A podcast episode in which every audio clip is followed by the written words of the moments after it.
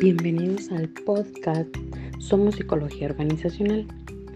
En este primer episodio hablaremos acerca de la importancia de las competencias emocionales en la organización.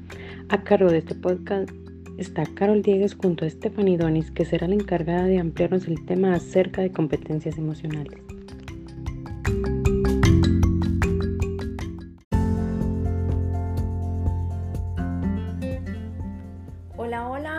Están? Soy Stephanie Donis, mucho gusto. Yo en esta ocasión estaré a cargo de hablarles un poquito acerca de la importancia de las competencias emocionales en la organización.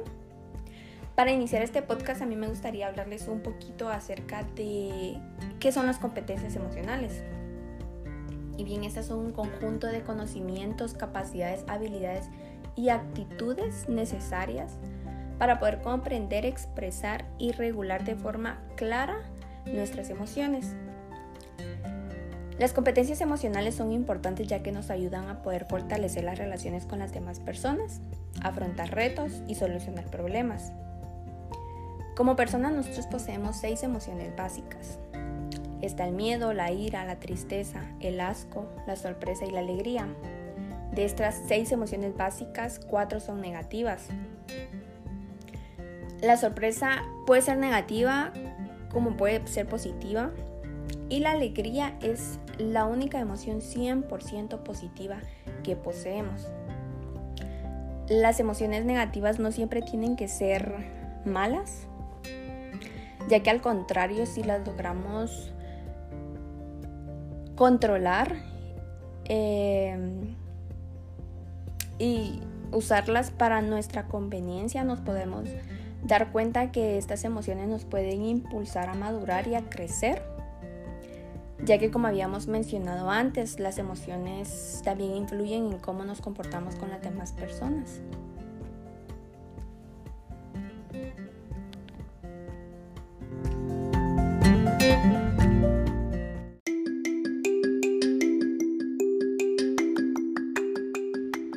Claro, en ocasiones no sabemos cómo manejar las emociones negativas, pero a raíz de eso me surgió la duda. ¿Nos podrías compartir sobre qué importancia tiene la competencia emocional dentro de la organización?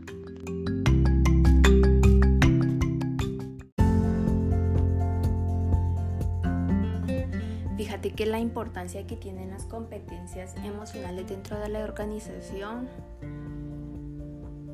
es básica porque la inteligencia emocional inspira a otros a aumentar sus niveles de compromiso con la empresa y a mejorar su productividad.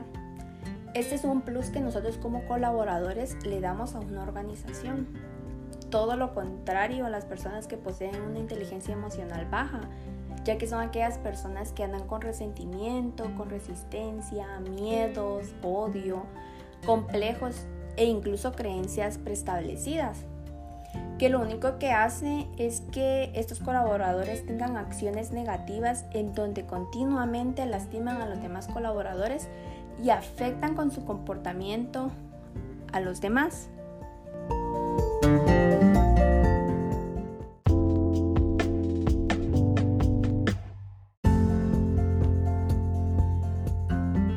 Estoy de acuerdo contigo, en especial porque no solo los líderes tienen que poseer esta inteligencia emocional, sino también cada colaborador y como personas debemos mantener esta inteligencia emocional para diferentes ámbitos de nuestra vida. Otra de las preguntas que me gustaría hacerte es, ¿cómo se dividen las competencias emocionales?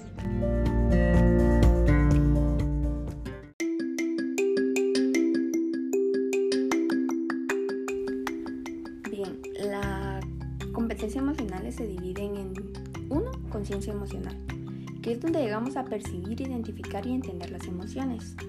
2. La regulación emocional, en donde tenemos la capacidad de manejar las emociones haciéndole frente a ellas.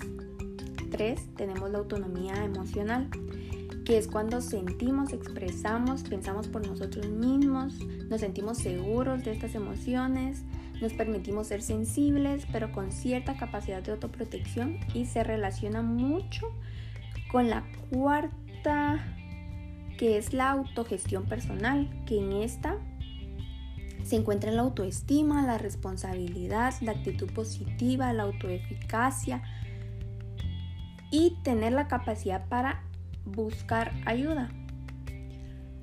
Como quinta tenemos la inteligencia interpersonal, que es la habilidad para dominar, construir y conservar buenas relaciones sociales, teniendo una buena comunicación, solucionando conflictos, ya que siempre que estemos trabajando y compartiendo con otras personas, las cuales se pueden ver influidas por las emociones de las personas de alrededor. Por último, tenemos la inteligencia intrapersonal, quien está la capacidad de conocernos a nosotros mismos, de entendernos y discriminar nuestros propios sentimientos pero en ocasiones es la que tenemos que fortalecer más. En esta los colaboradores siempre se pueden llegar a sentir desmotivados, con una baja autoestima, por no lograr buenos resultados o los esperados dentro de la organización, o la misma organización no llega a reconocer sus esfuerzos. Es importante que identifiquemos de manera clara las competencias emocionales ya que esto favorecerá tanto a la organización como a los colaboradores en sus relaciones con los compañeros y en tener un buen y adecuado ambiente laboral, al llegar a una mejor solución de problemas y a llegar a, y a, llegar a dar un mejor desempeño en las actividades diarias que se realizan.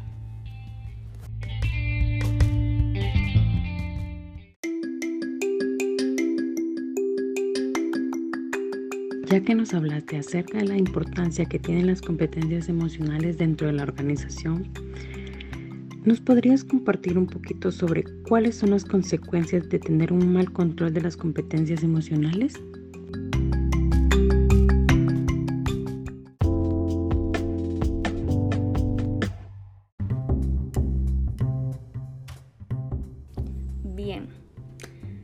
Las consecuencias de tener un mal control de las competencias emocionales. Te lo voy a poner así. Cuando una persona no tiene conciencia de sí mismo y no entiende sus motivaciones y sus comportamientos, es casi imposible que entienda a otros. Un líder que no tiene reparo de sus actos y sus acciones frustra su capacidad de pensar racionalmente y de ampliar conocimientos técnicos cuando un líder no tiene escrúpulos ni autocontrol de sus palabras, carece de la capacidad de establecer una estrategia clara y definida, de concretar prioridades y entender consecuencias de cada una de sus acciones tomadas. Por eso es sumamente importante que como organización tengamos en cuenta el tener un buen control de las competencias emocionales con los colaboradores.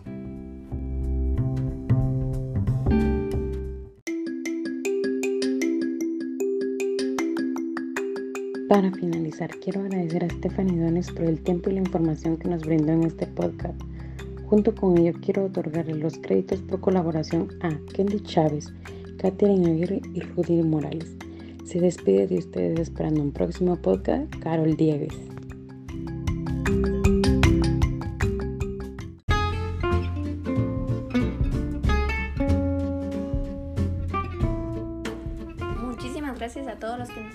en este podcast y los esperamos en un próximo episodio aquí en Somos Psicología Organizacional.